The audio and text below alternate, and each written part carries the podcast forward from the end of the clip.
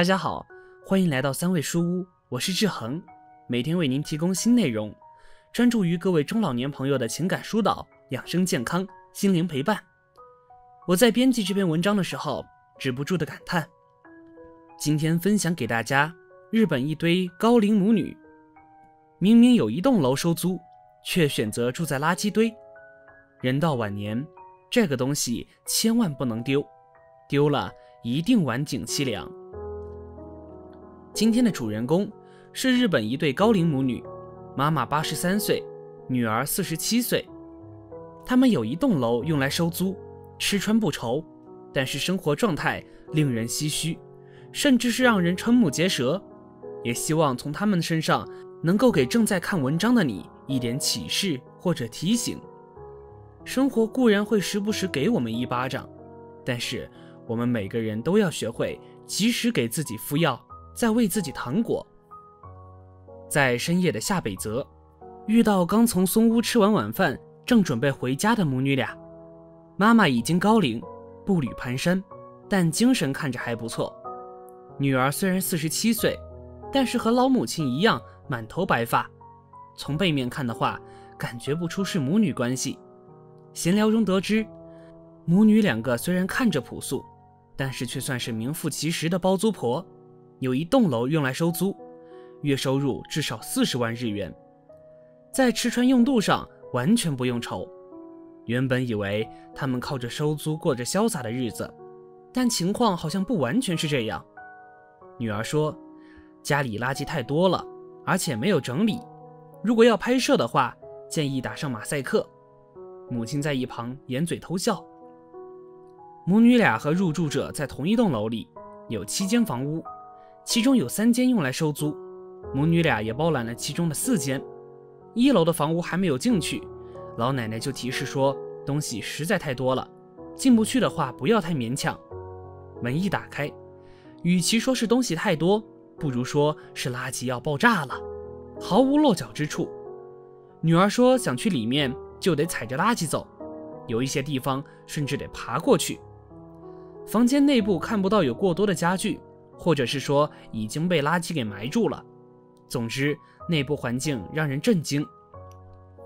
卧室和客厅也是同样的惨状，没有一片空地能让人舒舒服服的坐着。其实翻着旁边的垃圾，大部分都是母女俩囤积的食物，买的太多，吃不完就发霉了，然后越堆越多，形成了垃圾山。母女俩饿的时候就外出进食。或者翻一下旁边有没有没过期的食品。平时睡觉的话，就直接倒在垃圾堆上。觉得冷的时候，就从旁边刨出个毯子。因为浴室里也堆满了垃圾，所以他们只能去外面的浴场洗澡。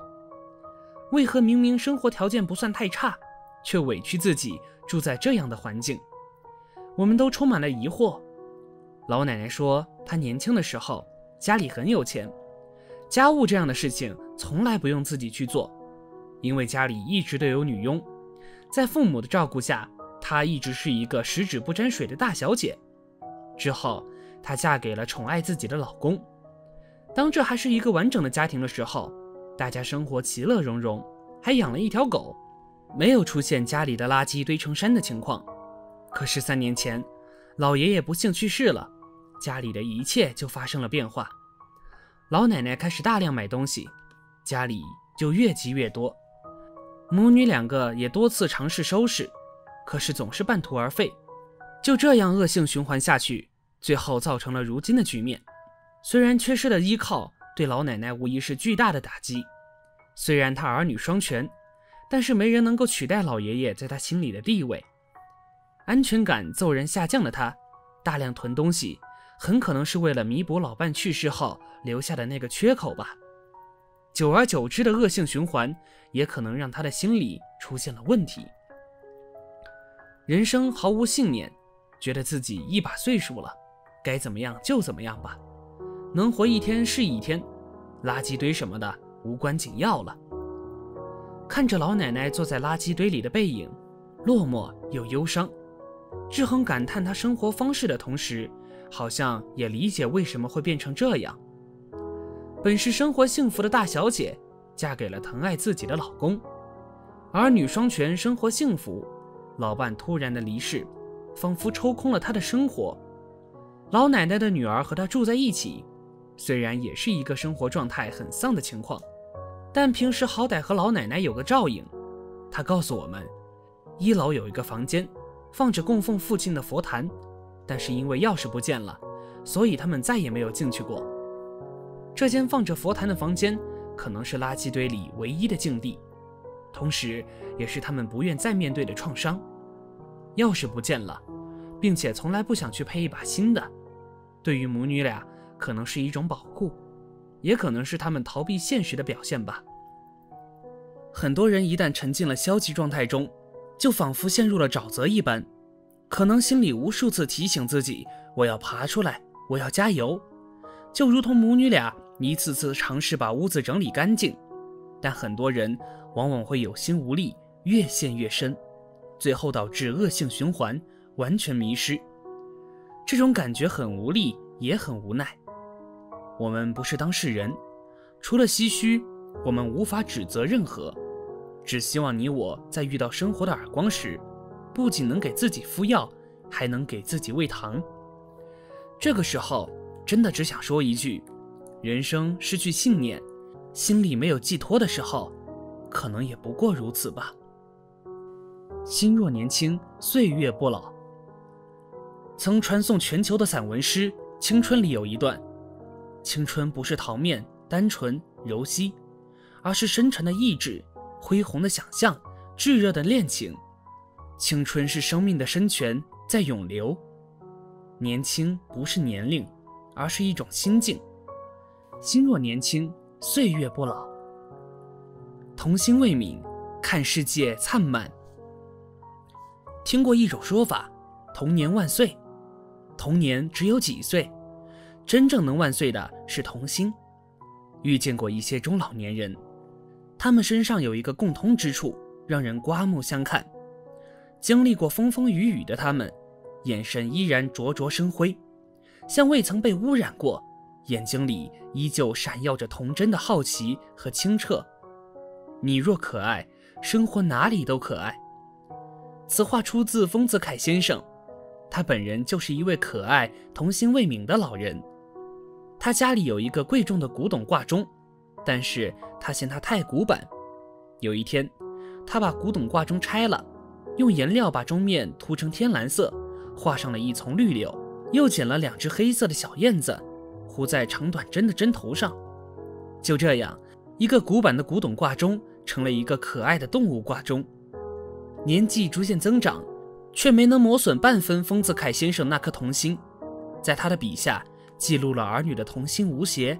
他爱创作儿童漫画，去描绘儿童的纯真烂漫，而他的读者也大都能从他的作品中清晰地感受到，他是一个既年轻又好玩的人。孟子说：“大人先生者，不失赤子之心。”童心和成熟并不互相排斥，真正有境界的人。是走在向成熟的路上，不昧俗世故，而依然保有一颗童心，即便需要正视和承受人生的苦难，也保持着像孩子那般纯洁的心灵，对世界怀有儿童般的兴致，思维神采飞扬，这正是青春活力的最好体现。去玩生活，快乐不息。很认同一句名言：你不快乐的每一天都不是你的，你只是虚度了它。无论你怎么活，只要不快乐，你就没有生活过。在生活中，经常能看到很多年轻人不苟言笑，毫无爱好，对生活食之无味，很难不给人一种印象，他们才是真正老了。现实版老顽童黄永玉，养狗、养猫、养猴子，玩摩托、玩乐器，年过半百还考驾照，玩跑车，什么来劲他玩什么。八十三岁。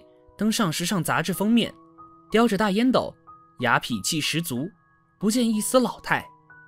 一次，白岩松上门拜访，黄永玉正叼着烟斗玩法拉利。白岩松一脸惊讶：“老爷子，您一把年纪了还玩这个？这不都是小年轻才飙车吗？”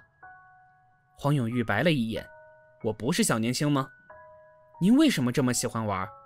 你要知道，这世上很多事情其实没什么意义，很多东西也未必有一个意义，只要你觉得有趣，做便是了。这位叼着大烟斗的老顽童似乎永远都不会老去，难怪白岩松会说，在我的人生目标中，最大的一个就是将来成为一个好玩的老头，比如黄永玉。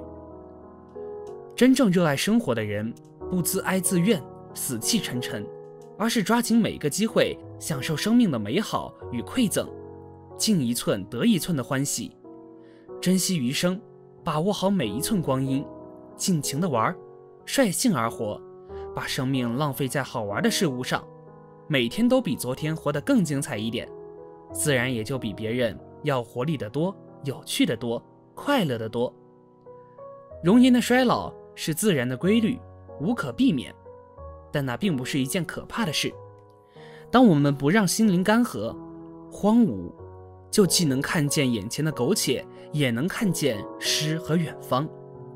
当我们对生命怀有珍重之情，对梦想保持向往，对生活继续热爱，属于生命本真的力量就会源源不断的涌流出来。心若年轻，青春永远。